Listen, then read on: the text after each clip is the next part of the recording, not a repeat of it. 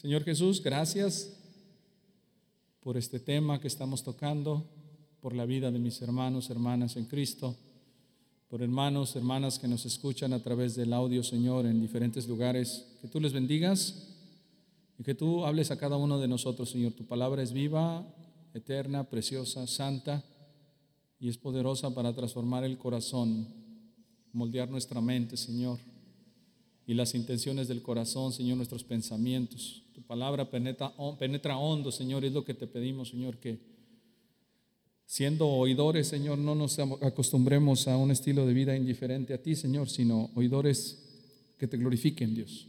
Así es que esta porción es especialmente, Señor, un ruego de necesidad para esta mañana, para todos los que escuchamos tu palabra, Señor, que tú nos dirijas, nos hables. Te lo pedimos en el nombre de Jesús. Amén. Vamos a leer el contexto de lo que estudiamos la semana pasada. Efesios capítulo 4 dice la palabra de Dios desde el versículo 7, pero a cada uno de nosotros fue dada la gracia conforme a la medida del don de Cristo. Por lo cual dice, subiendo a lo alto, llevó cautiva la cautividad y dio dones a los hombres. ¿Y eso de que subió qué es? Sino que también ha descendido primero a las partes más bajas de la tierra. El que descendió es el mismo que también subió por encima de todos los cielos para llenarlo todo. Y él mismo constituyó a unos apóstoles, a otros profetas, a otros evangelistas, a otros pastores y maestros, a fin de perfeccionar a los santos para la obra del ministerio, para la edificación del cuerpo de Cristo. Si desea eh, volver a eh, retomar estos textos que acabo de leer, solamente tiene que escuchar la predicación anterior. El día de hoy vamos a analizar los siguientes textos que abarcan desde el versículo 12 en adelante. Y hablamos de esa cautividad de esa libertad, hablamos acerca de cómo Cristo lo llena todo en todo y es por encima de todas las cosas porque Él es Dios, hecho carne. Entonces este mismo texto del versículo 6 que hace mención de un Dios y Padre de todos, el cual es sobre todos y por todos y en todos, es atribuido también a la persona de Jesús. Y entonces al llevar cautiva la cautividad, y como dice la palabra de Dios, bueno, tener esa libertad, solamente lo puede hacer porque es el, único digno de hacerlo, el único capaz de hacerlo, hablando de la persona de, de Cristo. Y esa libertad, ese poder es manifestado a través de los dones para el servicio de la iglesia, para la gloria del Señor. Y aquí hay algo muy interesante, muy importante, hermanos, que meditar, que, que, que nosotros tratar de digerir, porque ciertamente cuando hablamos del poder de Dios, tenemos que realmente meditar en que el poder de hoy sigue manifestándose a través de su Espíritu Santo, de su palabra y ejerciéndose en sus hijos. Así es que cuando se habla la palabra de que estos dones fueron repartidos a los hijos, a los hijos de Dios para el servicio de la iglesia, pues nosotros tenemos que verlos realmente como ese regalo, don, que es la palabra carisma, que tiene que ver con el don de Dios, el don del Espíritu. Y el carisma de Dios, el regalo de Dios, eh, prácticamente es voluntad de Dios. ¿Sí? Entonces, cuando una persona cree en Cristo como su Salvador, el Señor le perdona, le regenera, el Espíritu Santo habita, mora, bautiza.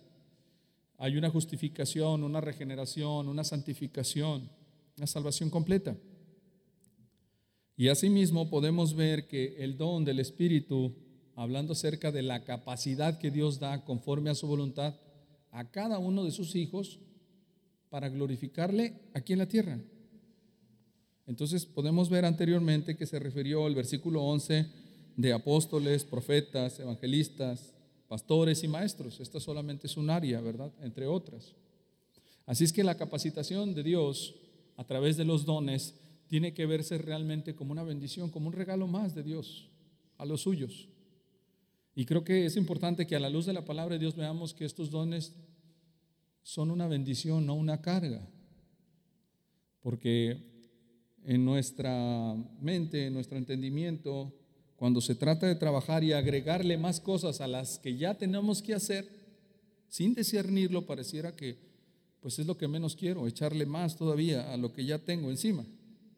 Pero hay que meditar ciertamente que eh, un cristiano es llamado a servir en todos los aspectos, en todos los sentidos, y que no puede vivir sin hacerlo, porque es su nueva vida. Es la característica que lo identifica con su Padre Celestial. Es la característica que habla acerca del origen. Y cuando hay un origen, nosotros estamos reconociendo que fuimos creados a imagen y semejanza de Dios. Y al ser salvos por Cristo, nosotros somos adoptados nuevamente en un cuerpo, en una misma fe, en un mismo amor, en un mismo espíritu, como hemos leído anteriormente. Recuerde lo que dice la palabra de Dios en el versículo 5 de Efesios 4, un Señor, una fe, un bautismo. Todo eso es lo que me identifica ahora a mí como hijo de Dios. Entonces, cuando se habla acerca de los dones, hermanos, tenemos que reconocer que somos llamados a servir. No puedo vivir sin servir.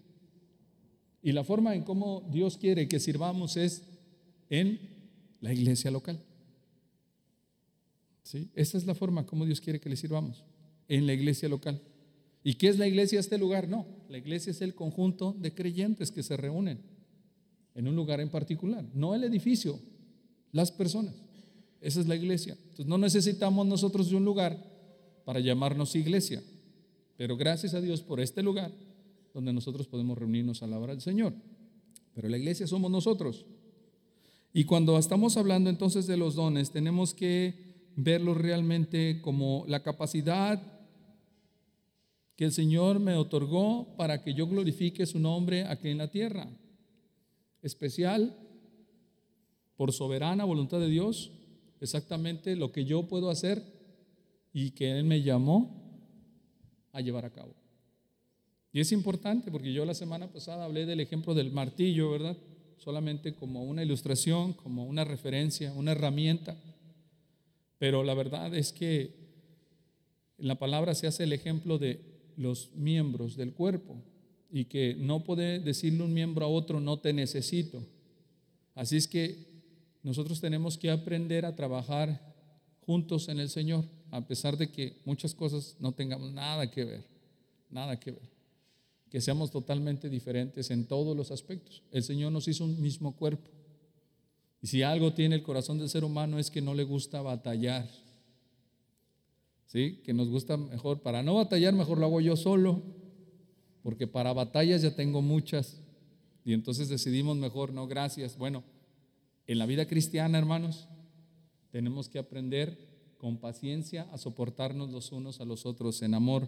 Es un tema ya hablado, Efesios 4, versículo 2 de este mismo pasaje.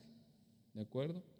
Y es importante que nosotros comprendamos que Dios no nos llamó a trabajar de a solos, nos llamó a trabajar en comunión. Entonces, mire, yo entiendo que a principio nos van a parecer muchas cosas difíciles de hacer y llevar a cabo. Pero, ¿qué tanto estamos dispuestos a confiar en Dios y a dejar un estilo de vida que no tiene que ver con la palabra? ¿Puede notar eso? Y a dejar que Dios vaya obrando en mi corazón y yo obedeciendo y sometiéndome a su palabra. Porque ya no se trata, hermanos, de lo que me gusta, de lo que quiero. Ahora se trata lo que Dios me dice para llevarlo a cabo. Ahora, esto no me va a privar de bondades para mi vida personal, porque pareciera que cuando estamos hablando de decir, uy, ya empezamos. Entonces se trata de hacer lo que no quiero, lo que no me gusta. Este es un grave error, porque lo que procede de Dios es lo mejor, aún más allá de lo que yo suelo querer o anhelar. El problema está, hermanos, que no le creemos a Dios. Y cuando no le creemos a Dios no estamos dispuestos a entregar aquello a lo que estamos acostumbrados. Pero cuando se trata del don que Dios nos dio, tenemos que llevarlo a cabo para estar completamente, plenamente seguros del llamado, el propósito para el cual fuimos salvos, para la gloria de Dios. Entonces, hay que meditar, hermanos, que el versículo 12 dice lo siguiente de Efesios capítulo 4. Tiene un propósito todo esto. El propósito, dice la palabra de Dios, a fin de perfeccionar a los santos para la obra del ministerio, para la edificación del cuerpo de Cristo. Perfeccionar a los santos. Hay que, quiero que meditemos en esta frase, porque cuando hablamos de perfección es importante que meditemos a qué se refiere. ¿Sí? ¿Quién es perfecto aquí? Nadie. ¿A qué se refiere la palabra? ¿Cuál es el enfoque de esto? ¿Sí? A fin de perfeccionar a los santos. ¿Habremos de llegar a ser perfectos algún día? Bueno, hay que pensar en esto, ciertamente. Hay que pensar en el origen. Primero, antes de la caída, todo fue perfecto. Sin pecado, sin contaminación. De hecho, nos suena hasta locura pensar que Dios creó al hombre para que no muriera, porque nosotros sabemos que todo hombre en esta tierra muere. Bueno, antes no era así. Antes de la caída no era así, no era el propósito de Dios. Y hay personas que cuando leen el origen de los tiempos y cuando leen la longevidad del hombre, incluso tienen falta de fe. Que, por ejemplo, un hombre como Matusalén ha llegado a la edad de 969 años. ¿Cómo es posible eso? Imposible. Bueno, eso es prácticamente la manifestación de lo que fue en un principio el origen de Dios. Darle realmente eternidad al ser humano. La misma Biblia declara en la palabra de Dios que había un árbol mencionado, el árbol de la, vida, para que ellos consumieran y Dios tenía el plan que ellos no murieran. De hecho, cuando ocurre la caída, la palabra de Dios en la Trinidad misma hace mención que vamos a dejarlos salir, no sea que alarguen su mano coman del árbol de la vida y vivan para siempre. Entonces la voluntad de Dios no es que el ser humano muriese, pero que vemos, vemos en la escritura que la muerte, el pecado, vemos que la maldad del hombre en el corazón provoca muerte espiritual. Muerte espiritual. ¿Y qué es la muerte espiritual? Bueno, esta tiniebla espiritual, esta oscuridad que es contraria a la voluntad de Dios. ¿Cómo se manifiesta la oscuridad? ¿Cómo se manifiesta la maldad, las tinieblas? Bueno, de muchísimas formas. Antes, le menciono, no había muerte en el, en el mundo. Y dice la palabra de Dios que la paga del pecado es muerte. Entonces, esa es una de las formas, la muerte. Sin pecado no hay muerte, pero con pecado entró la muerte. Entonces pensemos en cómo esta pecaminosidad, esta área de la teología que tiene que ver con eh, la amarteología, que es el estudio del pecado, corrompe el corazón del hombre. Entonces, cuando hablamos de perfección, estamos pensando en nadie es perfecto, por supuesto que no, pero en un principio sí fue así. Ahora, ¿por qué nadie es perfecto? Bueno, eh, ¿quién no ha mentido en este, en este mundo? ¿No? Ahora, eso habla de perfección. Bueno, si somos perfectos, no mentimos. ¿Y cómo se le llama a aquel que miente? Una vez. Mentiroso. ¿Y cómo se llama aquel que roba, aunque sea algo chiquito? Ladrón. ¿Cómo se llama aquel que utiliza una palabra grosera? Blasfemo, grosero. ¿Y cómo se llama aquel que tiene una actitud pecaminosa en cuanto a que es casado y anda con otra mujer? adulterio. Y entonces empezamos a pensar en un estilo de vida de, rebelión que va a revelar un problema pecaminoso. Y si queremos pensar en esto, es real, tanto en el niño como en el adulto. ¿Por qué? Porque es un origen espiritual. Cuando nosotros nos damos cuenta de lo que ocurrió con Odil después de la tragedia, de la devastación y todo, ocurrió algo tremendo. La gente se robó los víveres y las cosas. ¿Y eso de qué habla? ¿De que el ser humano es bueno? O sea, está bien tomar alimento, en un sentido sí, si dan permiso, pero en otra, ¿tomaron solo alimentos?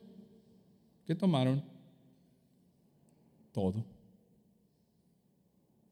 ¿Y eso de qué habla? De un problema en el corazón del hombre.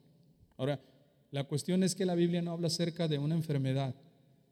La Biblia habla acerca de una condición y nosotros podemos ver de dónde aprende el niño a mentir. ¿Quién le enseñó? Yo le tengo que enseñar a mi niño a mentir. ¿De dónde lo sacó él? ¿De dónde aprende un niño a hacer berrinches?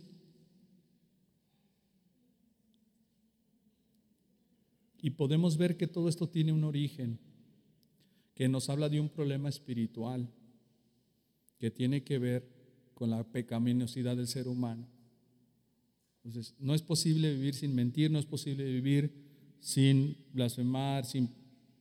¿Por qué? Porque de alguna manera otra lo hacemos, es un reflejo que hay en nuestro corazón. Eso es precisamente lo que nosotros podemos ver a la luz de la materia de la amarteología, el pecado.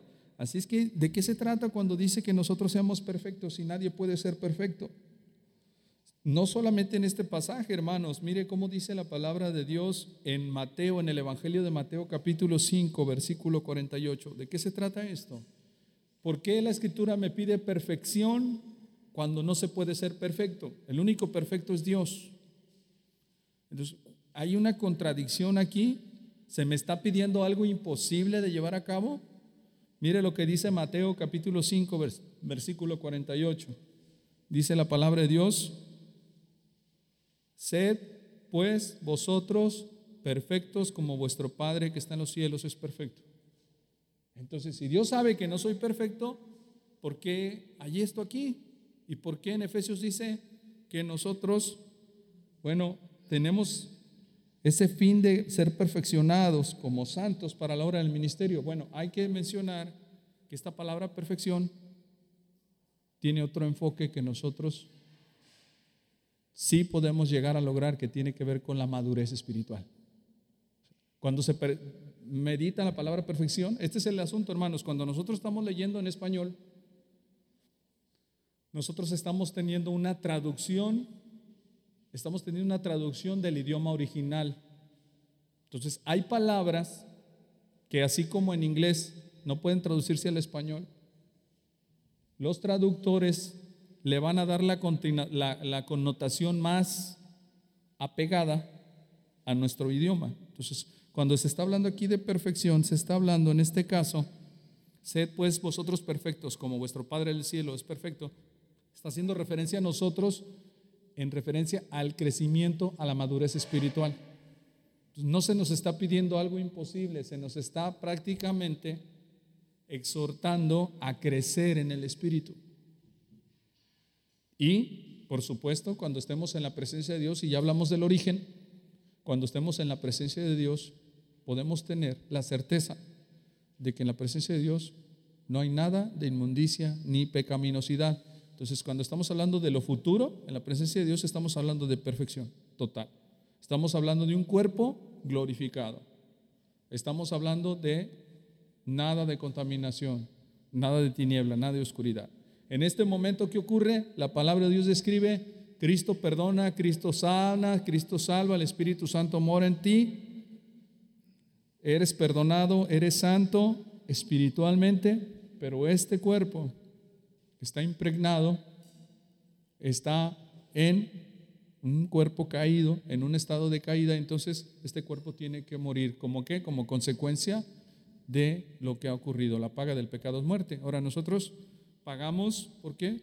Por cada uno de nuestras faltas, de nuestros pecados. Dios no va a juzgar a mí por el pecado de mi esposa. Dios no me va a juzgar por el pecado de mi gobernante, de el pecado de Adán y Eva. Dios me va a juzgar, ¿por qué me va a juzgar? Por mis faltas. Entonces, ¿cómo se puede entender esto? Bueno, Adán y Eva pecaron una sola vez para sacar del huerto, una sola vez. Entonces, les dio una libertad completa y les dijo, de todos los árboles del huerto pueden comer, menos del árbol de la ciencia del bien y del mal, porque el día que de él comieres, morirás. Entonces fueron libres para obedecer. Y en ese momento ellos no tenían pecado. ¿Y qué fue lo que ocurrió? Comieron. ¿Alguien los forzó? Bueno, el enemigo provocó una tentación. Y ellos tuvieron la responsabilidad de decir no. ¿Y qué hicieron? Ella Cayó en la tentación, comió y posteriormente ofreció a su marido y asimismo comió. Los dos son responsables. Ellos por sus pecados. Correcto. Un solo pecado los destituyó de Dios. Uno. La pregunta es, ¿cuántos pecados cometo yo? ¿Cuántos? ¿No? Es cierto, ninguno de nosotros somos tan malos como otras personas. Cierto que hay personas más malvadas en este mundo que yo, pero Dios no me va a juzgar conforme al estándar de esas personas. O sea, no va a ser, a ver, tú no fuiste tan malo, no, el estándar de Dios no es ese. ¿Cuál es el estándar de Dios? El estándar de Dios es la santidad de Él, de Dios y mi condición. Ese es el estándar. No va a tomar el estándar de otra persona. La santidad de Dios y mi condición, nada más. No va a ejercerse ningún otro medio, ningún otro ejemplo más que Dios y yo. Y el asunto es entonces que nadie puede ante la santidad de Dios recibir aceptación si no es a través de la persona de Cristo. Entonces, cuando hablamos de perfección, es importante, hermanos, que pensemos cómo el Señor nos ha dado en Cristo ese perdón, pero también nos ha dado la exhortación de que nosotros crezcamos en esa perfección, en esa madurez. Los dones no solamente tienen el propósito de que yo trabaje y trabaje y trabaje, o que eh, me involucre de a gratis en la iglesia, ¿verdad? Que, que las ovejitas sean explotadas. Ese no es el propósito de los dones. En las congregaciones del Señor, hermanos, nadie sirve siendo obligado. Nadie. Porque así no funciona. Pero cada quien tiene una obligación personal por amor. Por amor. Y ya dijimos predicaciones anteriores que las personas que sirven no es porque les sobre tiempo, es porque se sienten obligados, agradecidos al Señor. Así es que cuando dice el versículo 2, a fin de perfeccionar a los santos para la obra del ministerio, para la edificación del cuerpo de Cristo, está describiéndonos un propósito, que Dios tomó esa cautividad,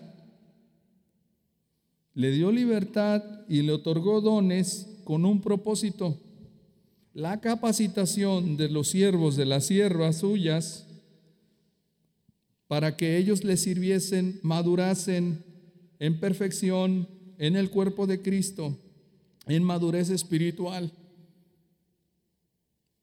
Y vea lo que dice el versículo 12 al final, con el propósito de la edificación del cuerpo de Cristo.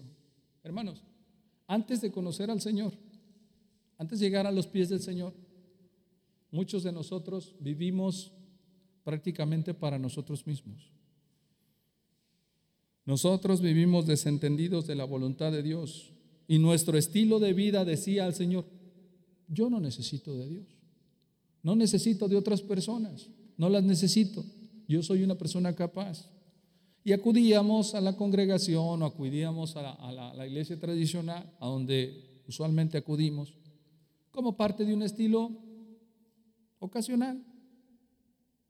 Pero en la vida cristiana, mi querido hermano, vemos que el llamado, cuando uno conoce al Señor, es un llamado de responsabilidad, es un llamado de santidad, es un llamado de exhortación continua, donde yo prácticamente tengo un propósito divino mire cómo se va complicando más el asunto, porque cuando menos queremos involucrarnos, la palabra que hace, tras, tras, tras, tras, tras, tras. ¿Por qué? Bueno, así es la vida cristiana. Pero fuera de verse como una carga, es el distintivo de un genuino hijo de Dios, de una genuina hija de Dios. No se puede vivir sin ser instrumento en manos del Maestro. Al menos ese es el, deseo de cada hijo e hija de Dios cuando el Señor lo llama a su presencia y esa es la voluntad de Dios que revela la Escritura. Por supuesto que puede haber hijos no obedientes, por supuesto, pero eso no es de honra al Señor. En cierta ocasión en el pasado escuché una persona que me dijo que esta persona era de la iglesia tradicional, pero ella se refirió a sí misma como yo soy la ovejita negra. Soy de la iglesia tradicional, pero soy como una de esas ovejitas negras. Y ella cuando me dijo eso tenía paz. Hmm, y yo me quedé pensando, qué interesante, ¿verdad? Entonces, ella confirma que es de la iglesia tradicional en nuestro país, la iglesia tradicional es la iglesia católica. Y ella me decía, yo soy de la iglesia tradicional, pero soy oveja negra. Y yo meditaba y le vi paz en su corazón. Interesante, qué interesante. Porque a la luz de la palabra de Dios, decir y ser parte de una desobediencia es prácticamente rebelarse en contra de Dios. Y si yo digo en la vida cristiana, soy cristiano, pero soy oveja negra y tengo paz en mi corazón, eso es prácticamente una rebelión en contra de mi Señor. ¿Por qué? Porque dice la palabra de Dios, mis ovejas oyen mi voz, yo las conozco y me siguen. Y esta palabra que estamos escuchando aquí no es la palabra de su servidor, el pastor Omar Arroyo. No es la simple palabra de un ser humano llamado Pablo que se le ocurrió cuando en cierta ocasión le dieron ganas de mandarle un mensaje a la iglesia de Éfeso. No, es la palabra del Espíritu Santo, Dios mismo, hablando a una iglesia y hablándonos a nosotros hoy en día. Entonces, cuando estamos leyendo Efesios, estamos leyendo a Dios hablándote a ti y a mí a través de Pablo en el Espíritu Santo. No estamos pensando en la humanidad de Pablo, no estamos pensando en una sola iglesia. Estamos pensando en el poder de Dios capaz de transformar los corazones de los hombres. Así es que cuando la palabra describe perfección, nosotros tenemos que ser capaces de discernir y decir, vaya, entonces Dios me llamó, me tomó, me quitó esta cautividad, esta prisión, me dio dones en el Espíritu Santo como Él así lo quiso, para que yo crezca espiritualmente, madure espiritualmente y tenga este crecimiento espiritual hasta que Él me llame su presencia. Pero entre tanto Él me llama, estos dones son para la obra del ministerio, para crecer en fe, en amor, para la edificación del cuerpo de Cristo. ¿Y eso qué significa? Que en el cuerpo de Cristo no estoy yo solo. Habemos un conjunto de creyentes sirviendo en conjunto, en amor, y la palabra edificación tiene que ver con ser de bendición los unos a los otros. Tenemos que meditar en esto, ¿por qué hermanos? Tenemos que meditar ciertamente porque para llevar a cabo este texto tenemos que primero valorar el regalo de la iglesia. Tenemos que apreciarnos como un cuerpo, como una familia. Y tenemos que hacer lo posible para nosotros no cometer el error que vivimos en el pasado de solamente hacer acto de presencia e irnos. Piense, por favor, Piense cómo se lleva a cabo esto, a fin de perfeccionar a los santos para la obra del ministerio. No somos perfectos, ninguno de nosotros, por supuesto.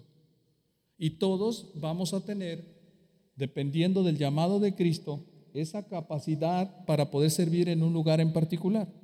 Pero ninguna persona es llamada siendo capaz en el sentido del crecimiento espiritual. Todos comenzamos siendo bebés espirituales. Todos. Es un proceso. Un proceso donde así como al bebé se le tiene que dar leche, su vida espiritual, pensemos, al cristiano, ese cristiano está tomando alimento y alimento y alimento y está dando pasos de fe. ¿Por qué? Porque en este proceso tiene que ver el caminar diario con Cristo. Pero si habremos nosotros de perfeccionarnos en la madurez espiritual para la obra del ministerio, entonces pensamos en compromiso. ¿Cómo se lleva a cabo esta perfección de madurez espiritual, hermanos?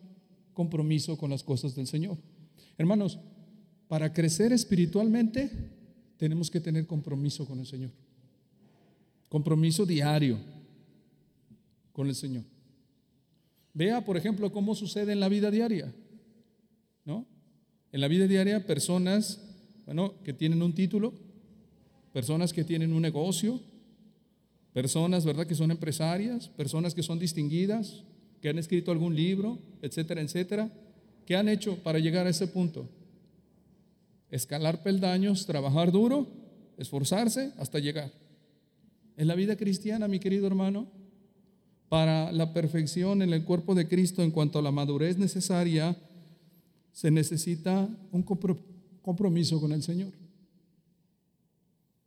La palabra, hermano, la palabra transforma cuando realmente tiene contacto directo, constante con el corazón del hombre. Día a día. Y cuando nosotros estamos hablando de la perfección de los santos en la obra del ministerio, estamos hablando realmente que es la forma en cómo Dios está obrando en tu iglesia local. Así, con tus manitas. Como siervo y sierva del Señor. Entonces, hermano, esta palabra que estamos oyendo es la palabra de Dios.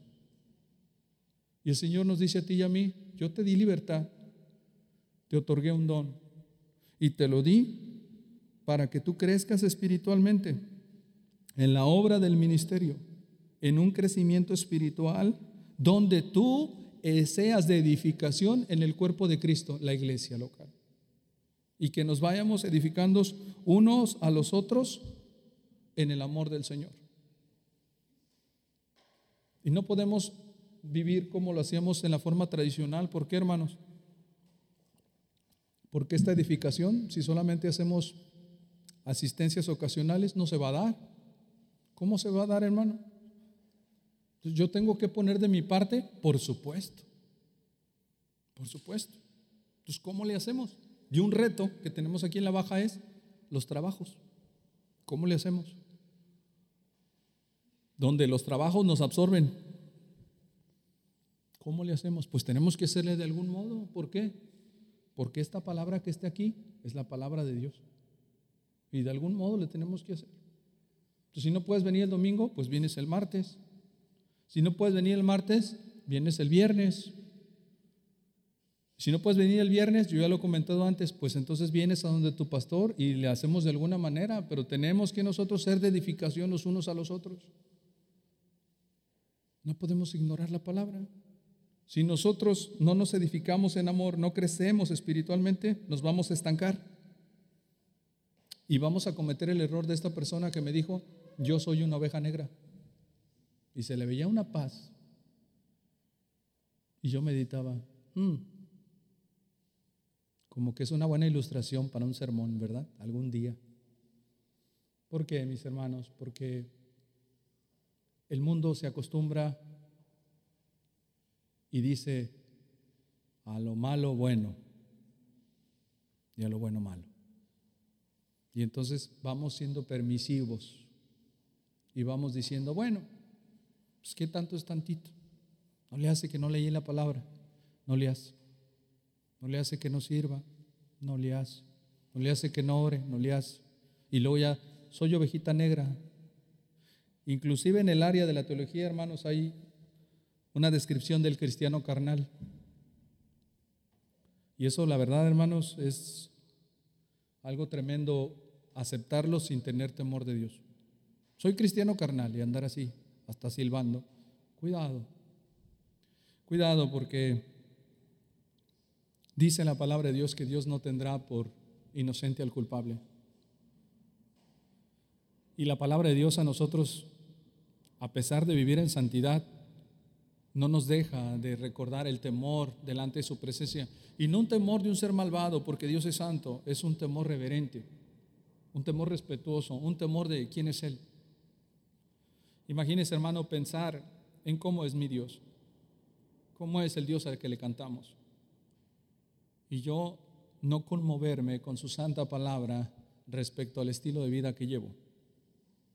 Quizás no he entendido realmente a quién estoy sirviendo no he entendido a quién le estoy cantando, ni he entendido realmente el proceso que ocurrió para que yo tenga esta posición hoy en día, la sangre del Cordero derramada en el Calvario.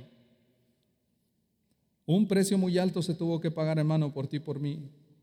Y no se trata de que nosotros le paguemos a Dios, se trata que realmente al comprender tan gran regalo, tan gran verdad, nosotros comprendemos entonces la bondad tan grande que Dios ha tenido para con nosotros y lo único que está haciendo el Señor es llevarnos por un camino de bien, un camino que le glorifique al Señor. Entonces, la perfección de los santos para la obra del ministerio tiene el propósito de que yo le glorifique, de que yo crezca y también de que sea de bendición a mis hermanos y mis hermanas en Cristo. Y eso es algo muy delicioso, hermanos. Porque ser de bendición en el cuerpo es algo necesario para todos.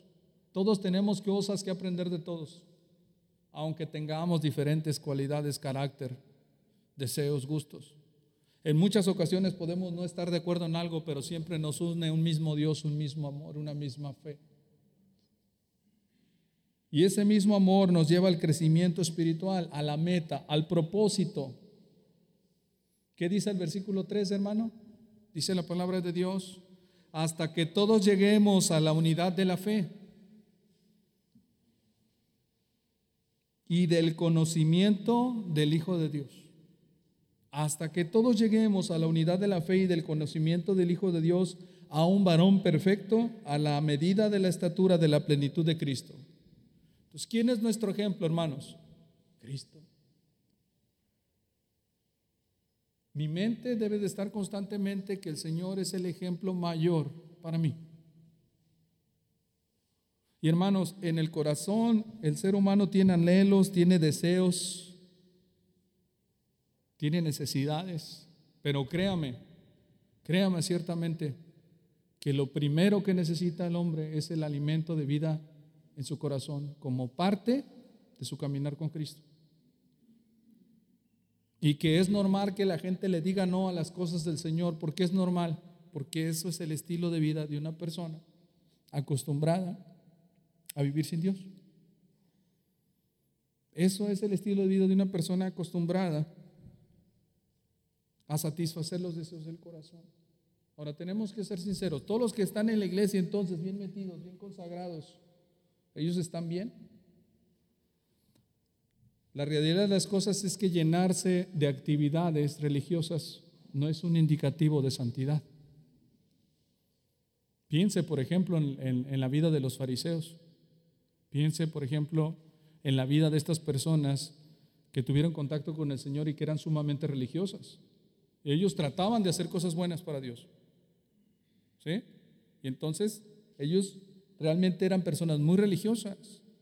Pero, ¿qué ocurrió con ello? Cuando vino el Señor Jesús, ellos lo rechazaron. Y ellos estaban dispuestos no solo a rechazarlo, sino a quitarle la vida al Señor, a despreciarle. Ahora, quiero que usted y yo leamos cuál era el pensamiento, el estilo de vida del apóstol Pablo, este mismo hombre que está escribiendo a Éfeso, pero que lo, lo veamos en, en la epístola a los filipenses, para ver cómo él actuaba, porque cuando hablamos acerca de perfeccionar a los santos, este es un hombre que estaba eh, realmente consciente de lo que estaba diciendo y del esfuerzo que tenía que hacer, el sacrificio. Mire lo que dice Filipenses la palabra de Dios en el capítulo 3, versículo 7, nos va a revelar una gran verdad, hermanos. Anterior a ese versículo 7, él va a hablar de lo que fue su vida religiosa. Él era una persona muy religiosa, pero muy religiosa como pocos. Dice la palabra que era fariseo de fariseos. Eso significa una persona sumamente religiosa, estrictamente religiosa, distinguida. Pero cuando él tuvo un encuentro con el Señor, todo cambió. Vea lo que dice el versículo 7. Pero cuantas cosas eran para mi ganancia, las he estimado como pérdida por amor de Cristo. Entonces, cuando él se encontró con el Señor, o el Señor lo encontró a él, mejor dicho, en Damasco, camino a Damasco, algo ocurrió. Y él tenía prioridades en su vida, cosas que hacer, muchas.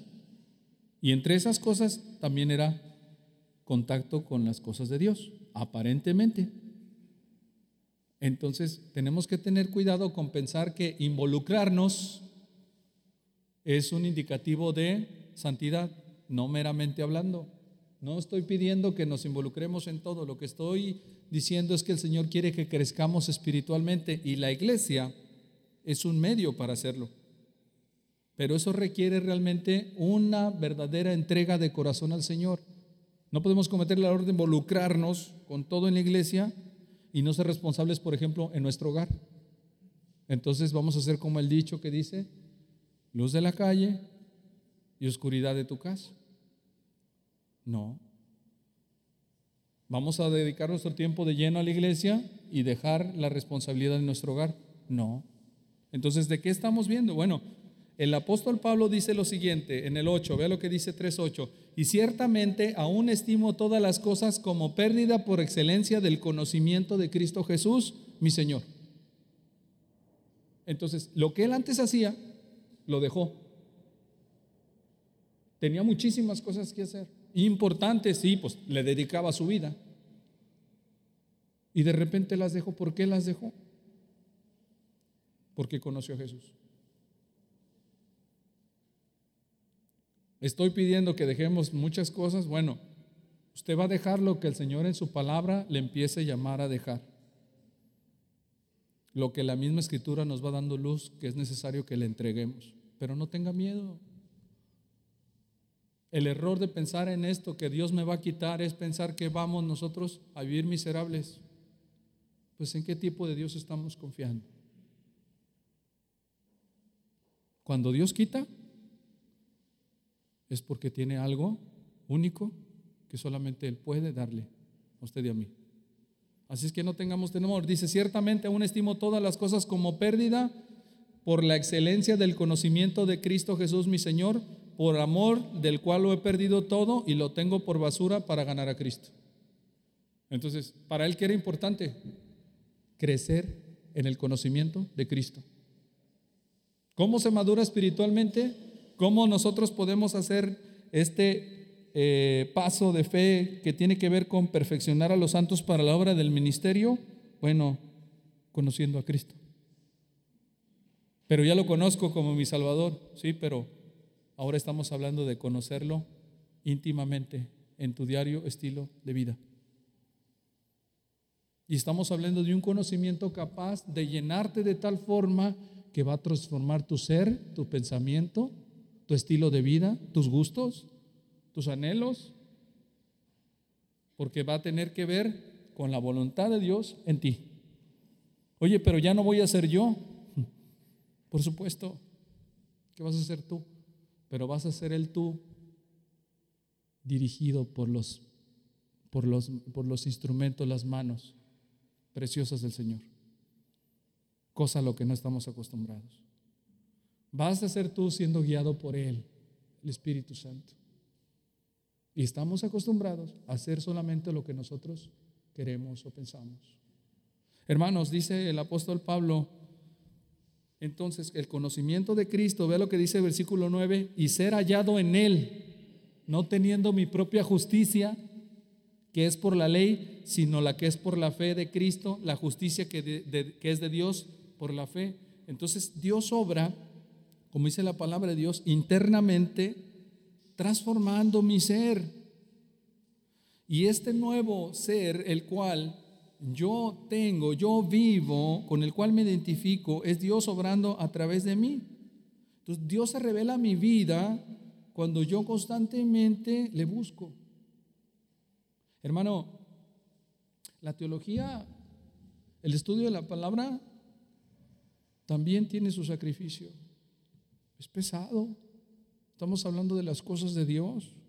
No son todos flanecitos. Todo cuesta trabajo. Yo lloré tiempo en el seminario que lloraba. ¿Por qué? Porque aparte de que a veces los maestros en el seminario pues tenían un, un entendimiento más elevado y yo me aburría o se me hacían pesados mis ojos, me sentía cargado me atribulaba, ¿por qué? Porque realmente sufría pensando que no era capaz de recibir, de aprender esa riqueza, esa sabiduría, que no era para mí. Pero hermanos, ese sacrificio es digno de que nosotros lo busquemos cual tesoro. ¿Por qué? Porque ya basta el tiempo pasado donde nosotros hacíamos los deseos de nuestra carne, donde nosotros buscamos solamente satisfacer los deseos de nuestro corazón sin la gloria de Dios. Y ahora lo que el Señor quiere, hermano, es que yo, como Pablo, me identifique realmente en la búsqueda del Señor Jesucristo y que tenga fe de que dejar las cosas que a mí me gustan, pero que me estorban para el crecimiento del Señor, es también, hermano, dejarlas. Es también dejarlas dejar las cuestiones que no me son de bendición en la vida espiritual. Está bien dejarlas, no tenga miedo. Y es así en la vida cristiana. Ahora, ¿eso me va a reprimir? No, porque al dejarlas, ¿qué voy a buscar? A Dios. Entonces me voy a perder cosas, sí, cosas mundanas. ¿Por cuáles cosas? Cosas buenas. ¿Qué le parece comenzar creciendo en santificación, en perfección? poniéndonos a cuentas unos a otros en casa.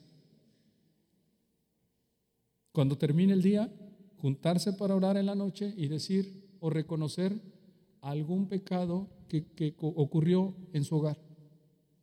¿Algún maltrato? ¿Alguna palabra áspera? ¿Algún acto no correcto? ¿Alguna indiferencia? ¿Alguna falta de responsabilidad entre ustedes? ¿Entre papá, hijo, papá, esposa? ¿Papá, hija, hija y padre? Y todos ahí reunirse antes de dormir para pedirse perdón, ponerse a cuentas unos a otros y alabar al Señor en comunión. Desde luego no nos gusta, a la carne no le gusta, ¿por qué? Porque hay que romper algo que se llama orgullo. No le gusta. Porque para pedir perdón hay que reconocer algo que el corazón sin Cristo no está dispuesto a hacer. Y entonces dejamos cosas que aparentemente no queremos dejarlas, pero al dejarlas nos van a traer bendición. Así mismo ocurre en el cuerpo, hermanos. Cuando nosotros tenemos tantas cosas que hacer, tenemos que ver este texto y decir, Dios me dice a mí, ponga su nombre, que quiero su palabra, que anhelo sus caminos. Dios me dice a mí que su deseo es que yo crezca espiritualmente en el cuerpo para la obra que Él tiene preparada y para la edificación del cuerpo, su iglesia. Y me dice a mí que este proceso terminará hasta llegar a la unidad de la fe y del, del conocimiento del Hijo de Dios, a un varón perfecto, a la, a la medida de la estatura de la plenitud de Cristo. O sea, ¿cuándo termina ese, ese proceso, hermanos? No se acaba. Híjole, qué pesado no acaba. ¿Y para qué queremos que acabe si estamos de la mano del Señor? Mejor que no acabe. Y no acabará, ¿por qué? Porque nada nos puede separar del amor de Dios en Cristo. Pero la responsabilidad, hermano, es que nosotros nos edifiquemos en amor. Que nos comprometamos con el Señor que seamos llevados realmente a llevar a cabo esta perfección y la madurez espiritual tiene que ver con santidad, hermano, en el hogar, en la familia, en la iglesia, en mi trabajo. Tiene que ver con la santidad, con la gloria de Dios. Y donde está Cristo, hermano, hay bendición. Tenemos que respirar la palabra de Cristo donde quiera que vamos. Tenemos que emanar esa relación diaria que vive el Señor en nosotros, en nuestro corazón. Y por supuesto, este pasaje está hablando de la iglesia. Tenemos que valorarla, apreciarla. Porque, hermanos, la iglesia es preciosa para Cristo. Él entregó su vida por ella. Entonces tenemos que empezar a aprender a ver cuáles son los gustos de mi Señor. ¿No? Por ejemplo, Elías, mi hijo, está empezando a acompañarme. Yo tengo un pequeño huerto en casa me gusta mucho cultivar. Y Elías me dijo, papá, cuando yo crezca yo quiero tener un huerto como tú. Y qué bien, hijo, ven, vamos a regar las plantitas. Y le empezó a enseñar a sembrar, a cultivar. Y Rebeca me dice, como también tengo conejitos, Rebeca me dice, yo cuando crezca, papá, quiero ser veterinaria. Dije, bueno, ven, ven, para que aprendas cómo son los animalitos. Los hijos se identifican con los gustos de sus padres y les encanta eso. Tenemos que aprender a ver qué le gusta a Jesús. Jesús ama a su iglesia. Entregó la vida por ella. Y yo como oveja tengo que ver que Dios realmente tiene a su iglesia como algo muy precioso, muy valioso, sumamente especial.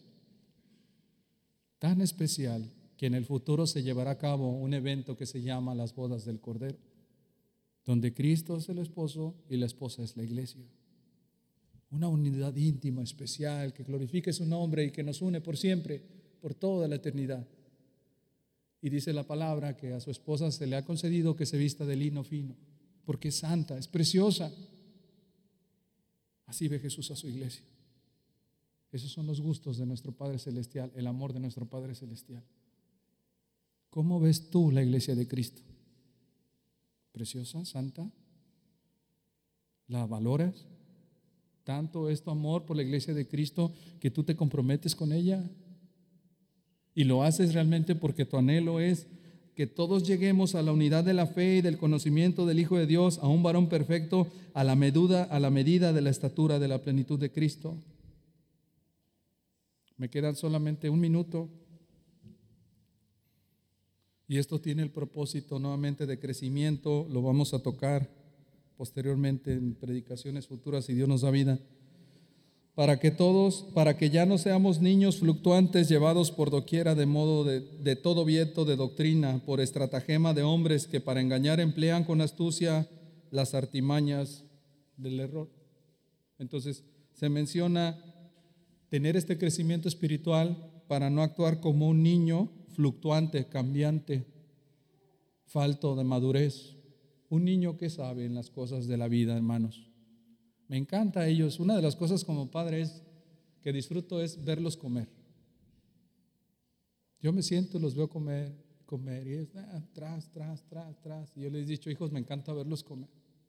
Porque medito en qué les preocupa a ellos. ¿Qué saben ellos del recibo de la luz? Papá, cómprame otro aire, este ya no está bueno. ¿Qué saben ellos? ¿Qué saben realmente qué hay en el refri? No, papá, dame de comer, tengo hambre no se preocupan por nada, pero también son inmaduros, incapaces de tomar buenas decisiones, necesitados de los padres. Y en este mundo, hermano, es un mundo donde gobierna también el príncipe de la potestad del aire. Y ese podemos ser tú o yo si no somos maduros en la fe. Y podemos ser como niños, dice la palabra, fluctuantes, llevados por todo viento de doctrina. Y eso significa como esa persona que me dijo con serenidad, soy oveja negra y no pasa nada. Hermano, no edificar el cuerpo, no ser parte del crecimiento espiritual, no crecer en el Señor y no dejar las cosas que te estorban, no glorifica a Dios. Hazlo, entrégate, congrégate, sirve al Señor. Humíllate delante de la presencia de Dios. Ponte a cuentas con el Señor. Refleja esto con tu esposa, con tus hijos, con tus hermanos en la fe. Y llévate especialmente esta mañana en tu corazón que quieres crecer para amar a Dios y a su iglesia como Cristo lo ama. Llévate eso en tu corazón, hermanos. No eres perfecto, ni yo lo soy, nadie lo somos.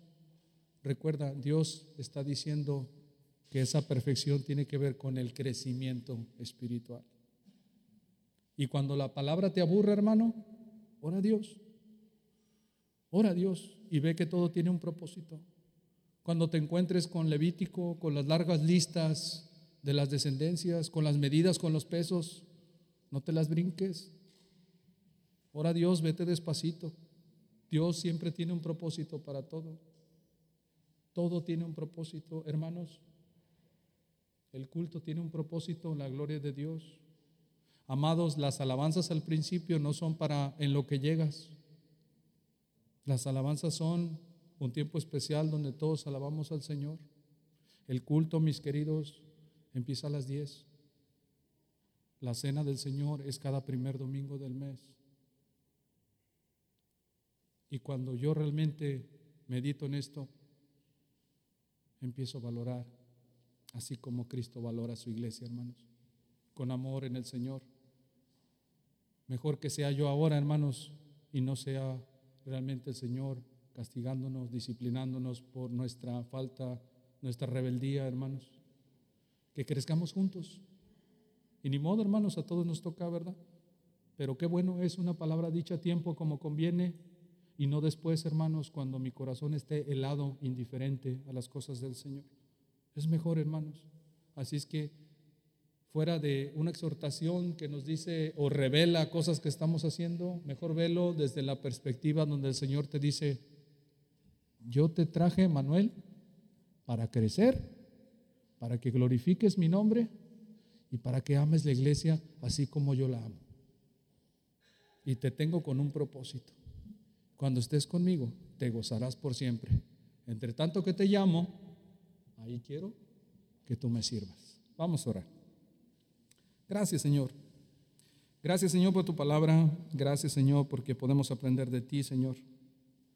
Qué importante, Señor, es poder ver nuestro estilo de vida a la luz de tu palabra, Dios.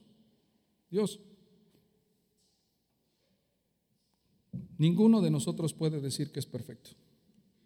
Dios, yo que estoy aquí en el micrófono al frente, Señor, Señor, tengo tantas cosas, Señor, de las cuales arrodillarme constantemente. Así es que cuando estamos todos aquí, estamos reconociendo nuestra propia persona, no pensando en nadie más, solamente cada uno en particular. Porque Dios no va a juzgarme conforme a las obras de mi hermano o mi hermana en Cristo. Dios me está hablando a mí. Así es que este, este pasaje que vimos, Dios, es para mí, no para otras personas. Y quiero que esta oración, Dios, tú me lleves a pensarla en mí, no en los demás. Así es que no corresponde a los hermanos, Señor, yo te ruego por ellos y te ruego por mí, por mi vida espiritual. Te ruego, Señor, que este mensaje me ayude, Señor, a crecer. Me ayude, Señor, a ser parte de ese conocimiento íntimo de tu persona. Te ruego, Señor, por eso. Te alabo, Dios. Bendito seas. Gracias, Señor. Ayúdame como el apóstol Pablo, Señor, a dejar aquello que me estorba, a comprometerme contigo, Señor. Gracias en el nombre de Jesús. Amén.